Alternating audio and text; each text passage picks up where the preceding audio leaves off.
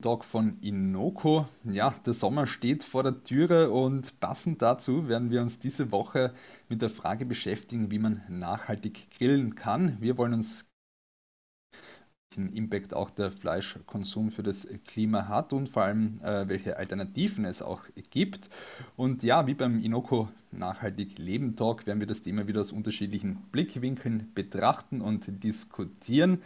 Und ähm, als solches freut es mich heute ganz besonders, dass der Philipp Stangl auch mit dabei ist. Er ist Gründer und CEO des Wiener Food Startups Revel Meat, das sich auf sogenannte Blended Meat Produkte spezialisiert äh, hat. Dabei handelt es sich um Fleischprodukte, die zu 50% aus Fleisch und 50% aus pflanzlichen Zutaten bestehen und somit auch klimaverträglicher sind.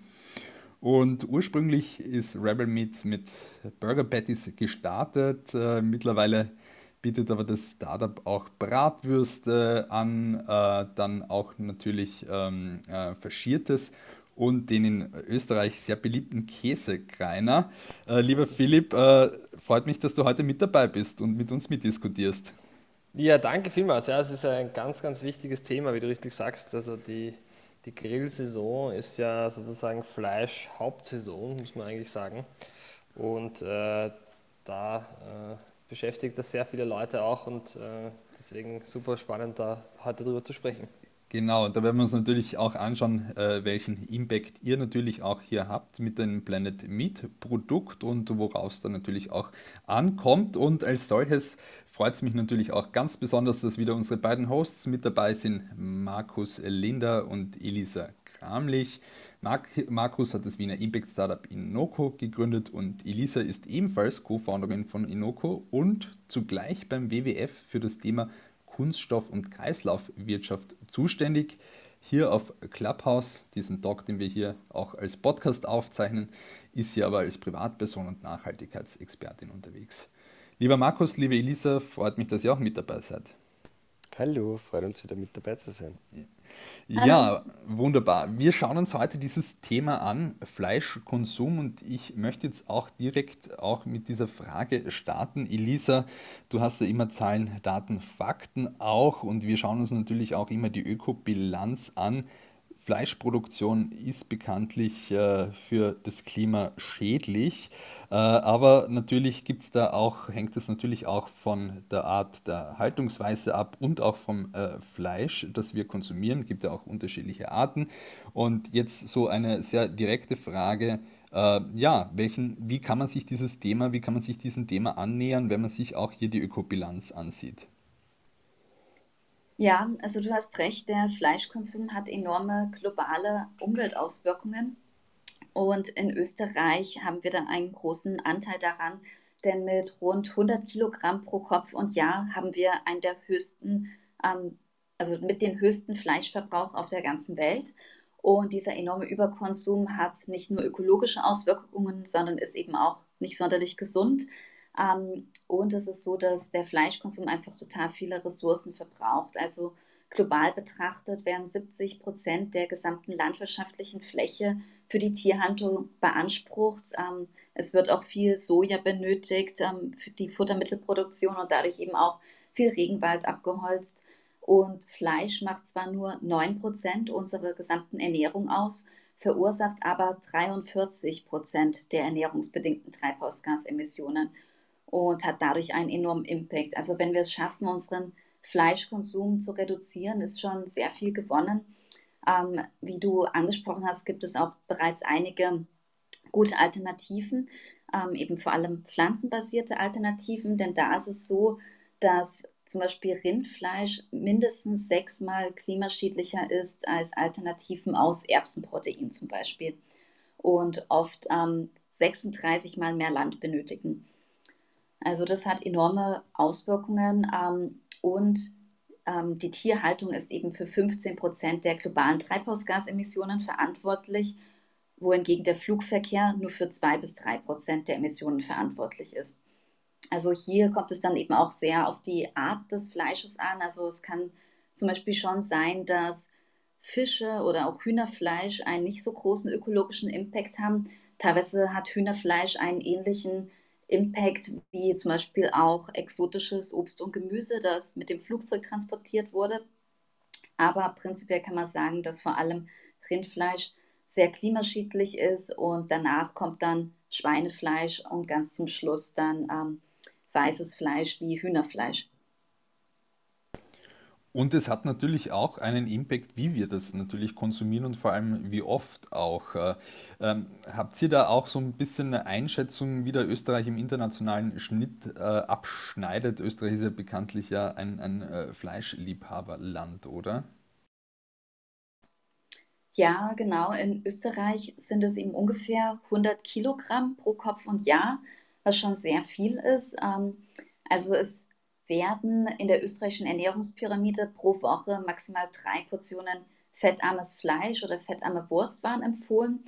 Ähm, und der Fleischkonsum in Österreich liegt aber deutlich höher. Und das ist dann eben auch gesundheitsschädlich, ähm, weil Fleisch eben 28 Mal mehr Fläche, Fläche benötigt als die Produktion von Getreide zum Beispiel.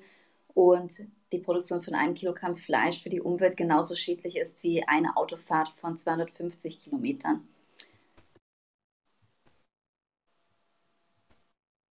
Genau, und mhm. speziell Zahlen zum Fleischkonsum haben wir auch noch. Ähm, und zwar schwanken die Zahlen zwischen 100 und 60 Kilogramm pro Kopf und Jahr.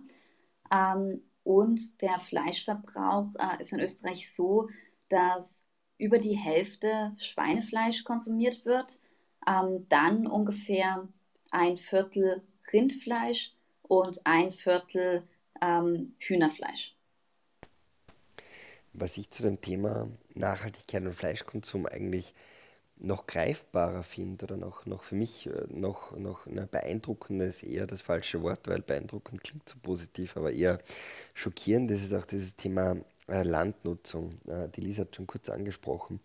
Es ist so, dass unsere Erde zu 29 Prozent ähm, aus Erdoberfläche besteht, 71 Prozent äh, Ozean und von diesen 29 Prozent Erd Erdoberfläche sind 71 Prozent grundsätzlich bewohnbares bzw. nutzbares Land. Also der Rest sind halt dann zum Beispiel äh, Gletscher oder, oder, oder halt auch ähm, Küstenregionen, die halt nicht wirklich nutzbar sind, bewohnbar sind. Und von diesen 71 Prozent ähm, nutzbarem Land äh, sind mittlerweile 50 Prozent für die Landwirtschaft äh, werden genutzt. Also 50 Prozent von den verfügbaren bewohnbaren Landflächen werden landwirtschaftlich genutzt und nur noch äh, 37 Prozent ähm, sind für, für, für Waldflächen ähm, sozusagen übrig geblieben und äh, 11 Prozent für so Buschflächen. Äh, und von diesen 50 Prozent, die wir jetzt für die Landwirtschaft äh, nutzen, werden 77 Prozent direkt oder indirekt für die Haltung von Nutztieren äh, zur Fleisch- oder Milchproduktion verwendet. Äh, und das, obwohl äh, im Hinblick auf den globalen Kalorienkonsum zum Beispiel nur 18 Prozent unserer Kalorien, unseres Kalorienbedarfs global aus Fleisch gedeckt wird. Und wenn man jetzt anschaut, sich den Proteinbedarf, auch nur 37 Prozent des globalen Proteinbedarfs daraus kommen. Also das ist wirklich, ähm, sind, sind, sind für mich wahnsinnig äh, ja, arge Zahlen eigentlich, dass man da dass wir eigentlich ja, die, die Hälfte unseres, unseres belebbaren, unserer belebbaren Fläche auf diesem Planeten für die Landwirtschaft sozusagen schon nutzen und ähm, eigentlich 77 Prozent davon in den Fleischkonsum gehen. Umgekehrt, also wenn man sagen würde, naja, wir verzichten jetzt alle, reduzieren unseren Fleischkonsum auf die Hälfte, dann könnte man hier halt extrem große Flächen, ganze Kontinente umgerechnet, in, in Wahrheit wieder der Natur zurückgeben und könnte damit natürlich äh, viel mehr Biodiversität und Artenvielfalt ermöglichen. Weil eins muss klar sein, jeder äh, Hektar an Land, der landwirtschaftlich genutzt wird, ist natürlich ein Hektar Land, der je nachdem, wie die Nutzung erfolgt, nur sehr eingeschränkt auch der Natur, den Tieren, äh, den Pflanzen zur Verfügung steht und was letztendlich dann zu einem großen äh, negativen Impact äh, auf die Biodiversitätskrise, das Artensterben führt. Noch besser greifbar wird es, wenn man diese Zahlen dann äh, runterrechnet auf die Einzelperson. Ähm, und da ist es jetzt so, dass im Prinzip jeder einzelne Mensch von uns, wenn man diese gesamte Landfläche von 129 Millionen Quadratkilometer dividiert durch die knapp 8 Milliarden Menschen, die es im Moment auf unserem Planeten gibt, dann ist das so, dass, man glaubt es oder man glaubt es nicht, pro Person circa zweieinhalb Fußballfelder an Land insgesamt äh, zur Verfügung stehen.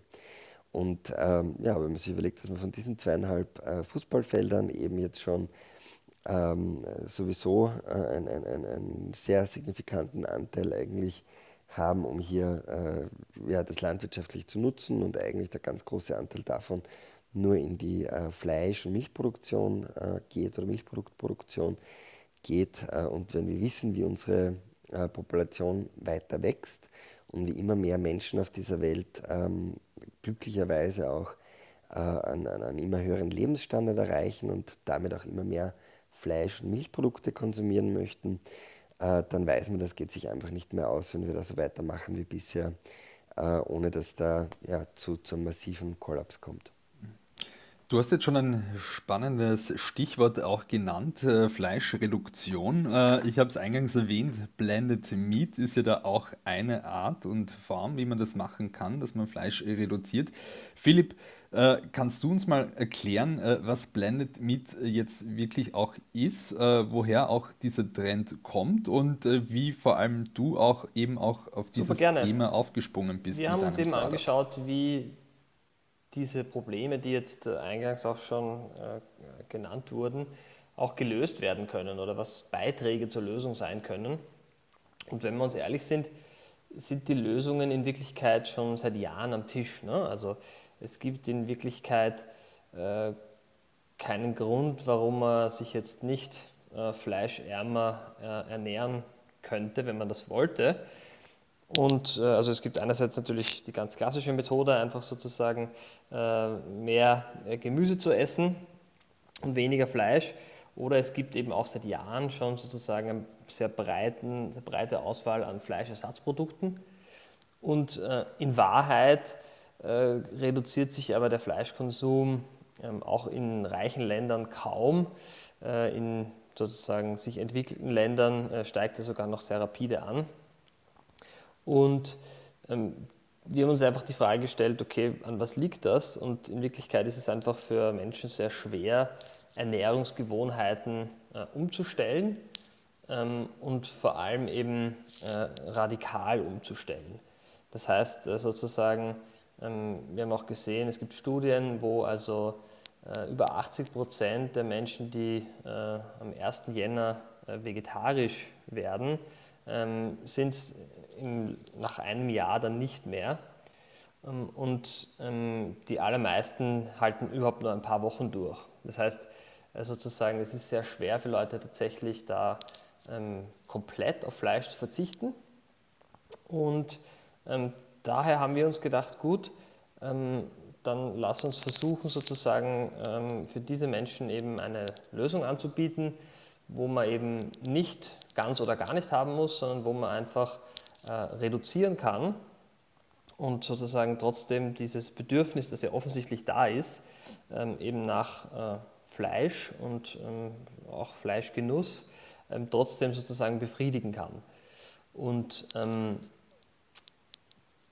dafür haben wir sozusagen auch eben eine Vielzahl von äh, Problemen nicht, die vielleicht jetzt ähm, klassische Fleischersatzprodukte auch haben, sozusagen im Sinne von langen Zutatenlisten und so weiter, ähm, sondern können eben sehr reduziert und sehr naturnah das Produkt machen. Und das ist auch, glaube ich, was wichtig ist, ähm, dass sozusagen, wenn man dann Fleisch anbietet, und das ist uns äh, natürlich dann bewusst, dass das auch mit einer großen Verantwortung kommt, dass man dann eben schaut, dass es wirklich nur das Nachhaltigste ist auf der einen Seite und natürlich auch aufs Tierwohl ähm, sehr großer Wert gelegt wird. Und, und, vielleicht da nur eben ein Satz, was heißt das äh, nachhaltiges Fleisch, weil wir jetzt eben natürlich sehr viel und auch, auch berechtigterweise äh, gehört haben über die ganzen Schwierigkeiten, sozusagen, die das Fleisch äh, oder der Fleischkonsum auslöst. Und mir ist da aber schon auch wichtig zu sagen, dass man da eben, glaube ich, schon differenzieren muss. Also Fleisch ist nicht gleich Fleisch. Ähm, Und äh, in Summe müssen wir grundsätzlich natürlich viel weniger essen. Und, aber wenn, dann müssen wir wirklich darauf schauen, dass es eben kein Fleisch ist, das in Massentierhaltung hergestellt worden ist, wo eben das Kraftfutter aus Regenwaldregionen sozusagen importiert wird. Das ist natürlich die äh, furchtbarste Variante, die dann eben zu diesen ganzen Problemen führt. Ähm, aber es gibt eben schon auch Alternativen, sozusagen mit, mit äh, biologischer Weidehaltung, ähm, wo einfach die Probleme dann sich auf einem ganz anderen Niveau abspielen. Also das ist sozusagen wirklich ähm, ein völlig anderes Level auch an Fußabdruck, ein völlig anderes Level an, an Tierwohl, ein völlig anderes Level auch an also sozusagen wie mit natürlichen Ressourcen wie eben Wasser und Land auch umgegangen wird.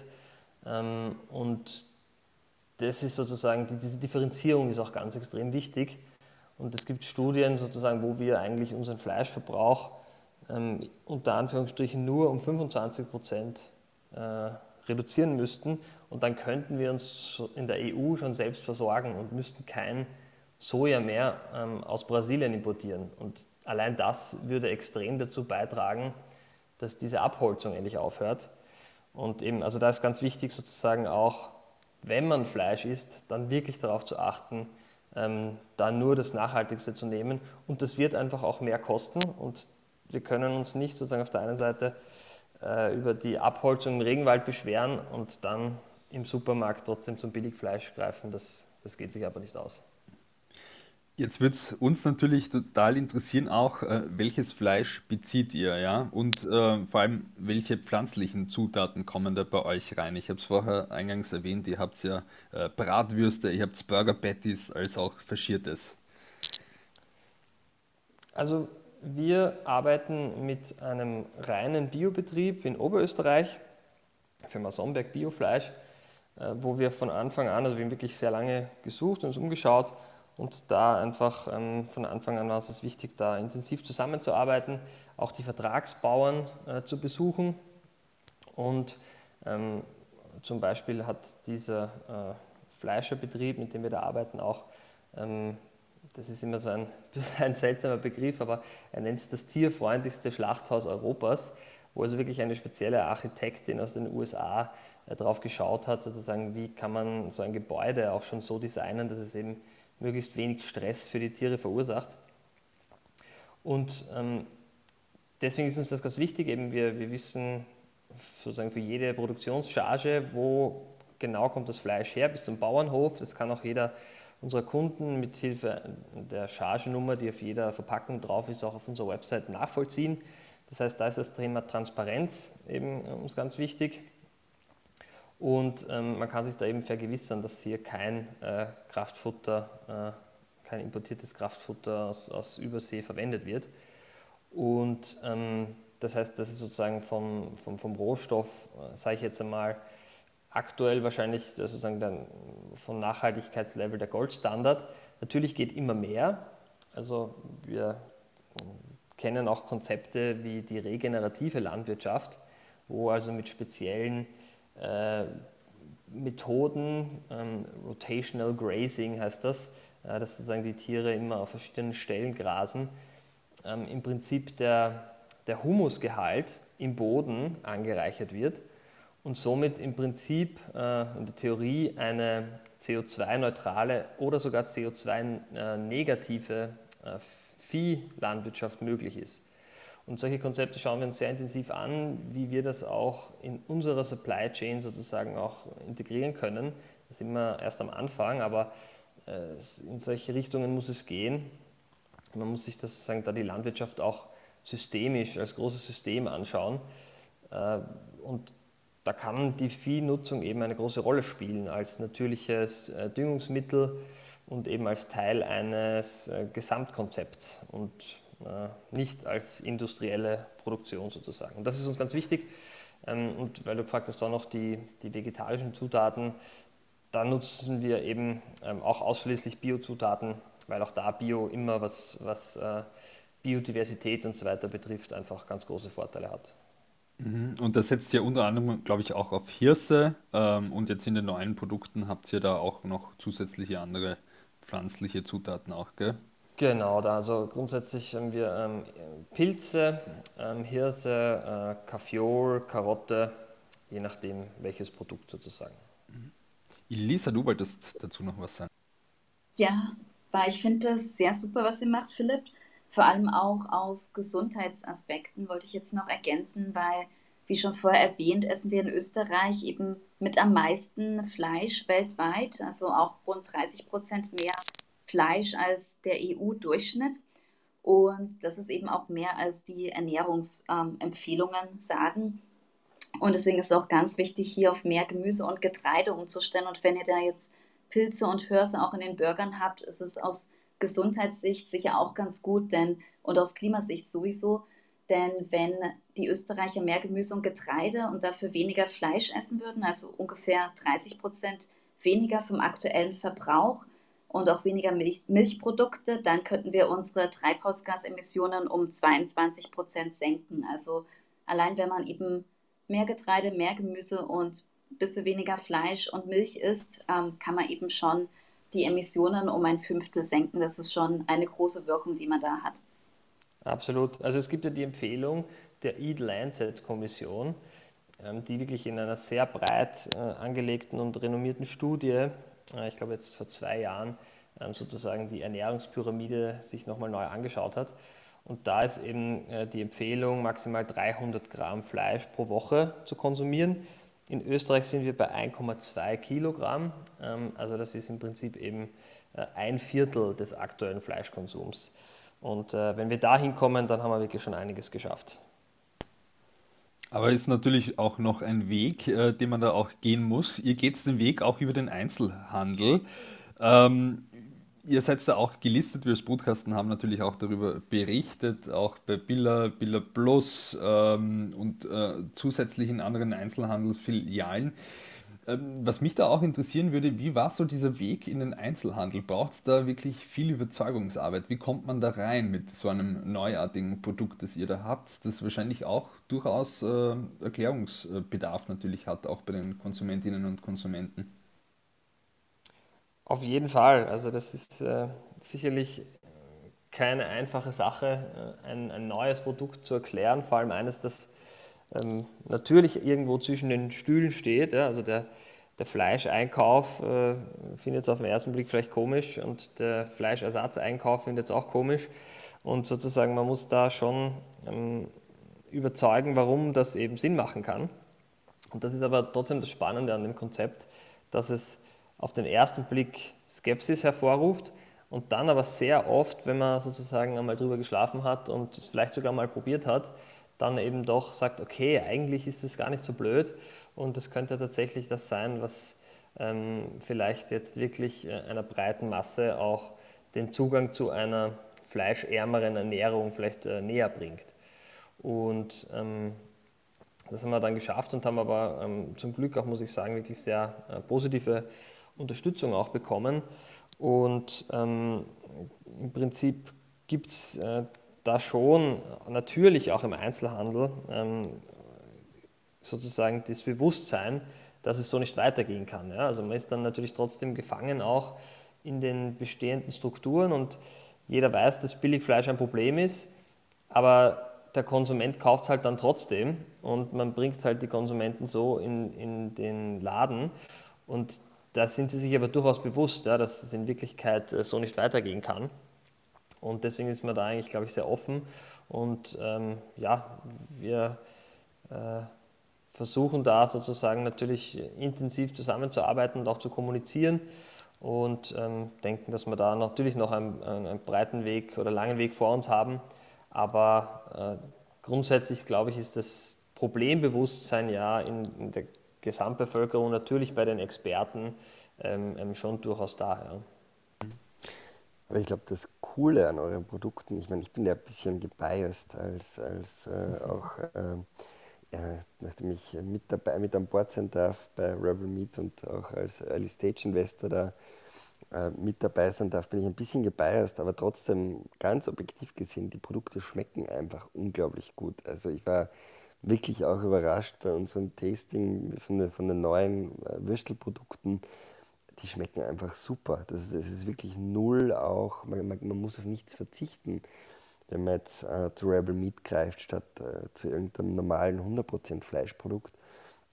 Das finde ich macht so einen No-Brainer, äh, dass man jetzt da äh, eben eure Produkte kauft, statt, statt konventionelle 100% äh, Fleischprodukte. Und ja, das, das finde ich extrem wichtig, dass, dass das auch passt, weil natürlich ähm, wird es nicht funktionieren, wenn man die tollsten, nachhaltigsten Produkte designt und kreiert, aber die letztendlich geschmacklich dann einfach nicht passen. Ich glaube, das ist einfach die Grundvoraussetzung, damit sowas dann funktionieren kann. Und die sehe ich halt äh, bei Rebel Meat voll und ganz gegeben. Ja, dass sie gut schmecken, das haben wir beide natürlich, Markus, schon auch ausprobiert. Wir haben, waren ja auch schon mal in der Gastro gemeinsam und haben einen Rebel Meat Burger gegessen. Ja. Ich kann mich noch gut erinnern. Äh, was mich auch zu einer Frage führt, ihr bietet das ja nicht nur im Einzelhandel an, sondern auch in den Gastronomiebetrieben. Ähm, wie viel macht der Einzelhandel aus? Wie viel die Gastronomiebetriebe? Und was ist so deiner Meinung nach so dieser größte Hebel, um hier auch wirklich einen großen Impact zu haben? Weil äh, mit Markus hatten wir auch beim Brutkasten One Change a Week vor zwei Wochen auch, äh, oder drei Wochen mittlerweile, äh, auch äh, Elisabeth Köstinger, die Landwirtschaftsministerin, zu Gast, die auch gesagt hat, dass zwei Millionen Gerichte täglich auch über Kantinen und auch ähm, auch natürlich auch über quasi staatliche Einrichtungen äh, verteilt werden. Äh, müß, wie wie, wie schaut es da aus, Philipp? Das würde mich jetzt auch interessieren. Wie kommt man auch eventuell vielleicht sogar auch in so Großküchen rein? Also speziell in der Gastro wäre das Thema Herkunftskennzeichnung äh, ein, ein ganz ein wichtiges. Äh, wir, wir kämpfen da dafür und es gibt viele Leute, die, da, die dafür kämpfen. Ähm, leider gibt es da noch äh, großen Widerstand, äh, teilweise würde ich sagen unter dem Vorwand der Bürokratie. Logischerweise wäre es ein, ein bürokratischer Aufwand, aber das, das muss es uns einfach wert sein, dafür, dass eben äh, ein paar schwarze Schafe in der Gastronomie nicht mehr sozusagen einen, einen Preiskampf auch treiben und es eigentlich äh, vielen anderen, die gerne äh, bessere Produkte äh, anbieten würden, einfach dann sozusagen auch das preislich dann nicht schaffen. Und ähm, also man muss sich das wirklich vorstellen, der, der, der Bio-Fleischanteil in der Gastronomie ist extrem gering also ähm, da sprechen wir von, von, von 2% maximal. Äh, der ist schon im, im, Einzelhandel sehr gering. Also wir haben ja in, in, Summe im Einzelhandel bei manchen Produktgruppen schon bis zu 25% Bioanteil und bei Fleisch sind wir auch noch unter 5% im Normalfall, aber in der Gastronomie ist er eben nochmal deutlich geringer. Und das ist einfach, weil die, die Transparenz fehlt. Ja? Und äh, wenn dann äh, im Wiener Schnitzel, im, im, im Wiener gutbürgerlichen Wirtshaus oder äh, beim Rindsbraten auf der Skihütte, äh, wo man einfach, äh, finde ich schon, das kann man so offen und ehrlich sagen, in die Irre geführt wird, wenn dann da halt ähm, holländisches Billigfleisch drinnen ist, dann ist das einfach ein Problem. Und deswegen tun wir uns, muss ich auch ganz ehrlich sagen, natürlich schwer im Verkauf, ja, weil unser Produkt natürlich preislich äh, ganz anderes Niveau hat. Und das liegt sicherlich nicht daran, dass wir uns jetzt der goldenes Näschen verdienen wollen, sondern dass wir halt einfach äh, hochwertige, nachhaltige Zutaten verwenden und daher kostet es halt mehr. Und insofern ist, ist die Gastronomie für uns sicherlich jetzt auch abseits von der von der Pandemiesituation natürlich, aber ein, ein ja, schwieriger, schwieriges Gebiet. Aber wenn wir dann Partner finden, die sozusagen diese Mission auch mit uns teilen und, und diese Werte auch mit uns teilen, dann bleiben die auch wirklich lang dabei. Also wir haben jetzt Gastronomen, die sind schon äh, zwei Jahre äh, unsere Kunden und haben äh, auch im Lockdown uns die Treue gehalten und so weiter.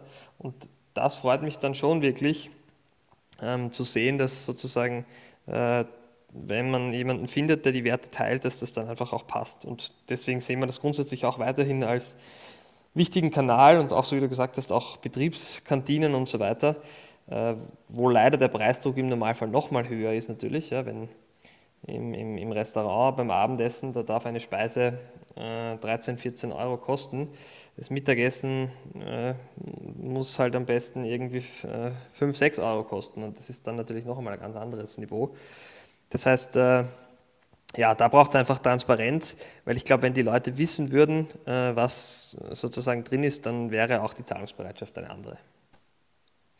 Also ich glaube, Transparenz ist ein ganz ein wichtiges Stichwort und bin natürlich völlig bei dir und wir haben das auch äh, versucht, die Frau Bundesministerin äh, Köstinger davon zu überzeugen, da auch Gas zu geben im Hinblick auf die Kennzeichnungspflicht in der Gastronomie, aber ich glaube auch im Lebensmitteleinzelhandel oder generell ähm, im Hinblick auf die Konsumentinnen und Konsumenten ist Transparenz extrem wichtig. Und das ist ja auch das, was wir mit Inoko letztendlich erzielen wollen, ähm, indem wir eben eine App den Konsumentinnen zur Verfügung stellen, die es ihnen ermöglicht, ganz einfach ihre eigenen Prioritäten zu definieren und zu sagen, hey, ich mag einfach mit meinem Einkaufsverhalten nicht indirekt jemanden dafür zahlen, dass er den Regenwald in Brasilien abholzt. Oder ich mag nicht ähm, mit meinem Geld jemanden dafür zahlen, dass der äh, Hühner in Käfigen hält oder unter unwürdigsten Bedingungen hält ähm, und wo man dann eben ganz normal damit einkaufen geht, seine Belege äh, im Lebensmitteleinzelhandel scannt. Im Moment funktioniert das bereits bei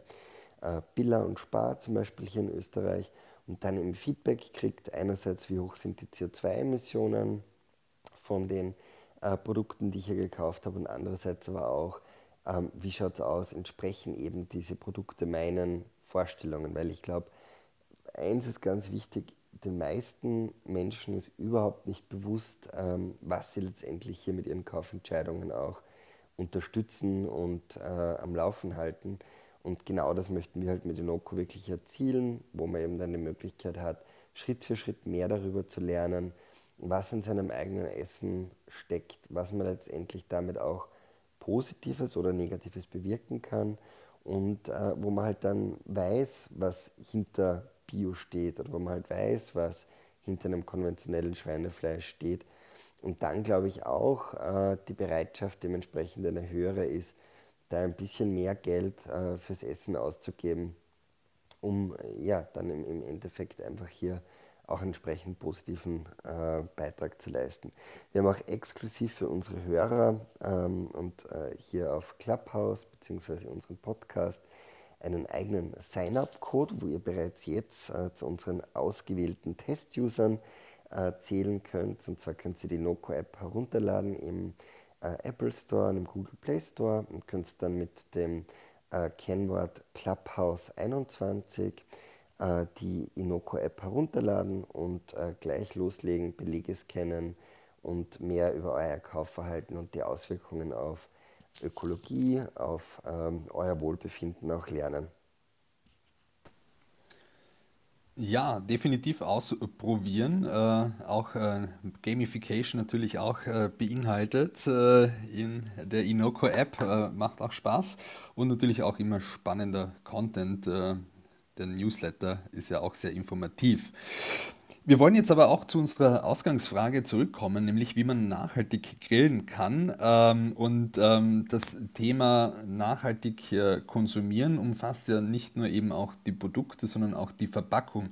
Elisa, wenn wir hier jetzt auch zu unserer Ausgangsfrage zurückkommen, äh, wie man nachhaltig grillen kann, worauf muss man hier auch achten? Hast du auch Tipps? Ja, jetzt war die Verbindung leider weg. Ähm, Hört ihr mich? Ja, wir hören dich Ja. gut. Ah, okay, gut. Ich habe nur den letzten Teil von dir nicht mehr gehört, Martin. Aber ähm, zum Thema nachhaltiger Grillen und Verpackungsmüll kann ich natürlich einiges sagen. Also da muss man natürlich darauf achten, dass man jetzt kein Einweggeschirr, Einwegbesteck und so weiter verwendet, sondern einfach am besten ähm, einen wiederverwendbaren Plastikbecher oder Glas, ähm, einfach ein Glas mitnimmt oder eben normales Besteck mitnimmt und das dann wieder reinigt. Das ist da auf jeden Fall die nachhaltigste Variante. Und es gibt ja auch Grillschalen, also so einmal Grills aus Alu. Das ist natürlich auch nicht sonderlich nachhaltig, ähm, so einen Alu-Grill nur einmal zu verwenden und dann wegzuwerfen. Ähm, generell wäre es spannend, wenn wir noch ein bisschen die verschiedenen Grillarten diskutieren könnten. Da ist es zum Beispiel so, dass ähm, Grillen mit Holzkohle eben deutlich klimaschädlicher ist als ein Gasgrill. Ähm, aber viele wollen einfach nicht auf den Geschmack von dieser Holzkohle verzichten und Wenn man jetzt darauf nicht verzichten mag, gibt es da auch einige Tipps. Ähm, und zwar kann man auch darauf achten, dass diese Holzkohle dann zertifiziert ist, also zum Beispiel FSC zertifiziert. Ähm, das heißt dann, dass es aus einer nachhaltigeren Forstwirtschaft kommt und dass zum Beispiel auch ähnlich viele Bäume nachgepflanzt werden, wie abgeholzt werden ähm, und auch kein Tropenholz für diese Holzkohle verwendet wird. Denn es ist leider schon so, dass in Holzkohle auch auf Tropenholz steckt, was natürlich dann zur Abholzung des Regenwalds beiträgt.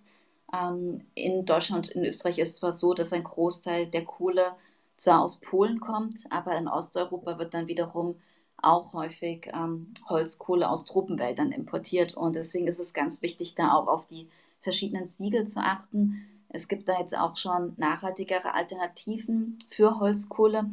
Ähm, und zwar gibt es schon so ähm, verschiedene Pellets ähm, oder so Bricks ähm, aus agrarischen Reststoffen, also zum Beispiel aus Olivenkernen oder auch aus alten Kokosschalen. Und ähm, da muss man einfach darauf achten, dass es so für Alternativen gibt oder eben auf Gas- oder Elektrogrill umsteigen. Und habt ihr schon gegrillt in dieser Saison? Eine Frage an Philipp, Elisa und Markus. Äh, ich habe es noch nicht gemacht. Bei mir steht es noch an. Ich auch noch nicht, aber wir haben den letzten Grillplatz am 14. Juli noch reserviert bei der Donauinsel. Perfekt, ja, also dem steht nichts mehr dann im Wege. Ich habe die äh, Grillsaison schon eröffnet und wollte eigentlich äh, natürlich Rebel Meat äh, mit meiner Familie verkosten, aber leider gab es in der Woche bei uns schon Fleisch. Und nachdem wir versuchen, unseren Fleischkonsum so auf hm, ein bis aller maximal zweimal die Woche zu reduzieren, haben wir dann äh, vegetarisch gegrillt, aber das wird nachgeholt. Ja, vegetarisch grillen kann ja auch was ganz Wunderbares sein. Und ich glaube, dass, also ich kann jetzt wenig zu den einzelnen äh, Grillarten sozusagen sagen, aber das, was eben am Grill oben liegt, kann ich wirklich nur auch jeden äh, sozusagen ermutigen, auch wirklich zu versuchen, die verschiedensten Gemüsearten zu grillen. Also wir haben da schon einiges ausprobiert und da gibt es wirklich ganz, ganz, ganz wunderbare äh, Grillspeisen teilweise einfach auch einfach super simpel, weil das ist ja auch oft ein Argument für Fleisch. Es ist sozusagen äh, so einfach und man muss nicht wahnsinnig viel mehr tun, als es auf den Grill zu schmeißen. Äh, das geht teilweise auch mit Gemüse und kann trotzdem ganz wunderbar schmecken. Ähm, deswegen das unbedingt ausprobieren. Und eben, äh, wenn es dann Fleisch ist, dann natürlich super gerne Rebel Meat Produkte ausprobieren und man kann sozusagen dann auch zwei Würstel sich gönnen und hat sozusagen den Fleischkonsum von einem Würstel. Und ähm, insofern ist das natürlich eine tolle Sache für einen langen Grillabend. Definitiv, absolut. Und eine Frage habe ich aber noch, die Elisa hat es auch schon angesprochen, die Verpackung. Äh, auch ein großes Thema. Äh, wie äh, steht ihr da dazu? Was setzt ihr da äh, für eine Maßnahmen in Bezug auf die Verpackung auch bei Rebel Meat? Äh? Ja, das ist natürlich ein großes Thema bei uns. Und äh, wir sind da auch schlauer geworden. Also wir haben da versucht, natürlich so nachhaltig wie möglich zu sein. Äh, und das sieht dann manchmal leider äh, auf den ersten Blick auch gar nicht so aus. Also zum Beispiel gibt es äh, viele Materialien, die sehen von außen aus wie Karton oder haben auch Karton außen und dann eine dünne Plastikschicht innen. Und das wirkt jetzt auf den ersten Blick für den Konsumenten super nachhaltig. Ähm, das Problem ist aber, dass es dann sozusagen eigentlich schlecht recycelbar ist. Also man kann das dann nicht trennen als Konsument und man muss es eigentlich dann komplett ähm, verbrennen. Und äh, da haben wir uns dann eben gedacht, na, wir setzen das auf die ehrliche äh, Variante, verwenden zwar Kunststoff leider, weil das einfach im, im Fleischbereich aktuell nicht anders möglich ist, ähm, aber sozusagen 100% äh, Monomaterial und somit ähm, rezyklierbar. Und ähm, ja, ich glaube, äh, ist sicherlich nicht optimal, weil natürlich auch der äh, Kunststoff äh, ein großes Problemthema ist. Da haben wir uns jetzt sozusagen aber für den, für den pragmatischen Weg entschieden und haben gesagt, wir können sozusagen, indem wir unsere Produkte auf den Markt bringen, ähm, einen besseren Impact haben, als wenn wir sie nicht auf den Markt bringen würden und sozusagen dann kein Plastik einsetzen. Ja, das finde ich sehr spannend, Philipp. Also Du sprichst einen wichtigen Punkt an, dass eben Papier auch nicht immer nachhaltiger ist als Kunststoff bei den Verpackungen, vor allem wenn es dann mit Kunststoff beschichtet ist und dann nicht recycelbar ist. Also bei Fleisch wäre auch meine Empfehlung, auf Vakuum-Skin-Verpackungen zu setzen, also einfach einer dünnen ähm, Folie, das in Vakuum eingeschweißt ist. Ähm, und so kann man natürlich dann auch den Produktschutz gewährleisten. Und das ist gerade bei Fleisch total wichtig, weil eben Fleisch so einen hohen Impact hat. Wir haben ja vorher schon drüber gesprochen, dass es eben auch wichtig ist, dass es biologisch produziertes Fleisch ist. Und die Verpackung macht dann normalerweise nur ungefähr 3% des Umweltimpacts aus, weil eben Fleisch so viel mehr Auswirkungen hat als die Plastikverpackung.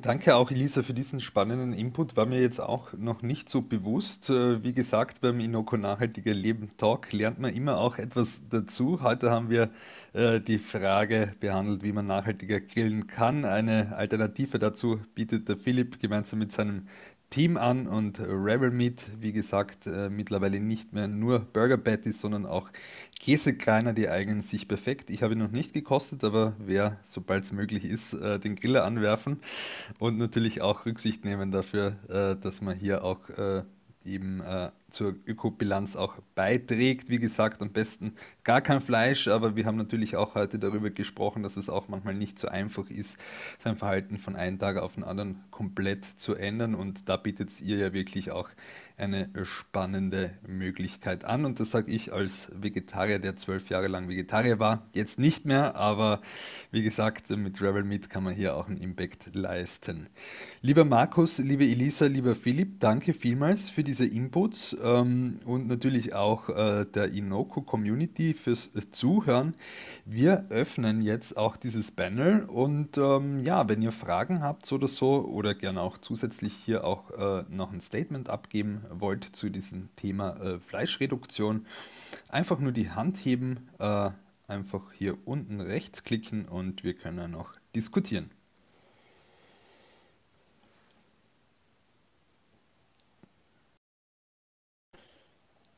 So, gibt es noch jemanden, der sich hier einbringen möchte?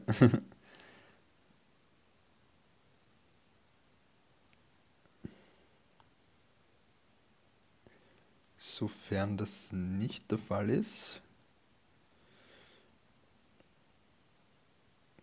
können wir. Ich hoffe, die Aufnahme hat geklappt jetzt. Ja, also ich denke, wir könnten sonst auch etwas früher aufhören, wenn keine Fragen mehr sind. Mhm.